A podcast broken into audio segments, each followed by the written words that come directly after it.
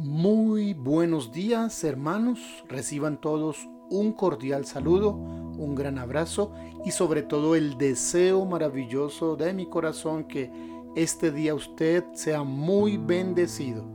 Toda la comunidad La Promesa, toda la iglesia del Reino Cruzada Cristiana, todos los eh, amigos, familiares, aquellos que día tras día se unen en este tiempo devocional, que están siguiendo estas reflexiones con propósito estos tiempos y que podemos seguir adelante.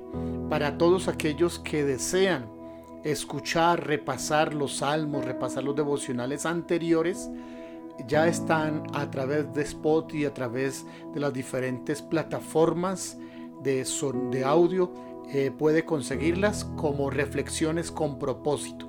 Así que le invito para que usted pueda buscar reflexiones con propósito por los podcasts de Google, por el eh, Spotify y por los diferentes medios y allí los va a encontrar.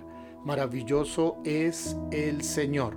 Seguimos con el salmo, con los proverbios para construir nuestros tiempos de devocional y para hacer de las frases de la escritura nuestra guía de oración en el Proverbios capítulo 20 encontramos unas declaraciones maravillosas.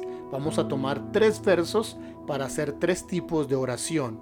El verso 1 nos dice, el vino es escarnecedor y la sidra alborotadora. Cualquiera que por ellos yerra no es sabio. Está diciendo el, el, el proverbista, el predicador, las bebidas embriagantes llevan a pleitos, han causado y seguirán causando problemas, algunos sencillos de resolver, pero otros graves, muy graves, al punto de volverlos delitos. La persona que frecuentemente está bajo estas bebidas, que acude a estas bebidas, eh, terminará esclavizándose de ellas. Existen creyentes, desafortunadamente, muchos creyentes, hombres y mujeres, que aunque han tenido una experiencia maravillosa con Dios y en sus corazones aman al Señor, no se han logrado soltar, no se han logrado liberar de esta atadura de consumir bebidas alcohólicas. Por lo general lo hacen en secreto, por supuesto, y tienen que hacerlo en oculto porque eh, están lidiando con este problema. Pero eh, en su espíritu está la tristeza y se están consumiendo porque no pueden tener comunión con el Espíritu Santo. Nuestro deseo esta mañana es orar por la libertad de sus familiares, de sus amigos, también de sus creyentes y creyentes comprometidos o creyentes nominales que requieren libertad no va a terminar, no puede terminar este tiempo de cuarentena sin que esté usted libre de esa adicción que consume su alma, su espíritu y también, por supuesto, su dinero, sus finanzas.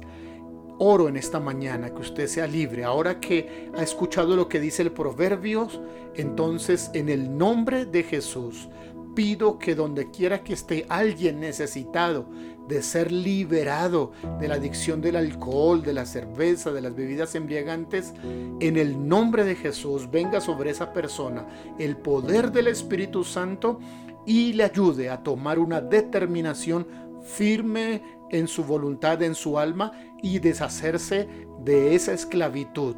En el nombre de Jesús proclamo y oro para que familiares, amigos, creyentes y otros sean libres por el poder de Cristo en el nombre de Jesús. Amén.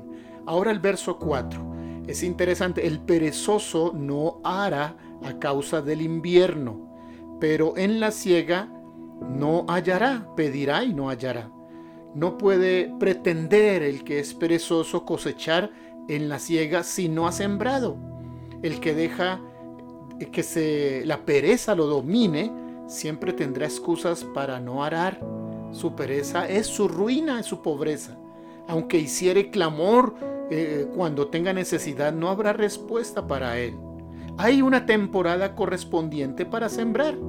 dejarla pasar por la pereza es una necedad y una manera de llamar a la pobreza. En el reino de Dios existe el principio de siembra y cosecha. Este periodo es oportuno, lo que estamos viviendo ahora es oportuno para despedregar, para arar y también para sembrar. No se deje llevar por la pereza y comience a trabajar en lo que Dios le ha mostrado que usted debe trabajar, en lo que debe ocuparse espiritualmente. Si llega a dejar pasar este tiempo sin avanzar, sin lograr cosas, seguramente volver a tener una oportunidad como estas puede tardarse mucho y los lo va a lamentar.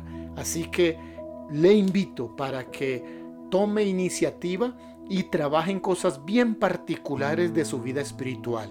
Y culminamos diciendo en esta mañana el verso 7, camina en integridad el justo, sus hijos son dichosos después de él. El hombre que decide hacer, hacer lo correcto deja buen legado a sus hijos. Y el hombre que además de eh, desear vivir en integridad, es justificado, levantará una generación que quedará bendecida que alcanzará la bendición.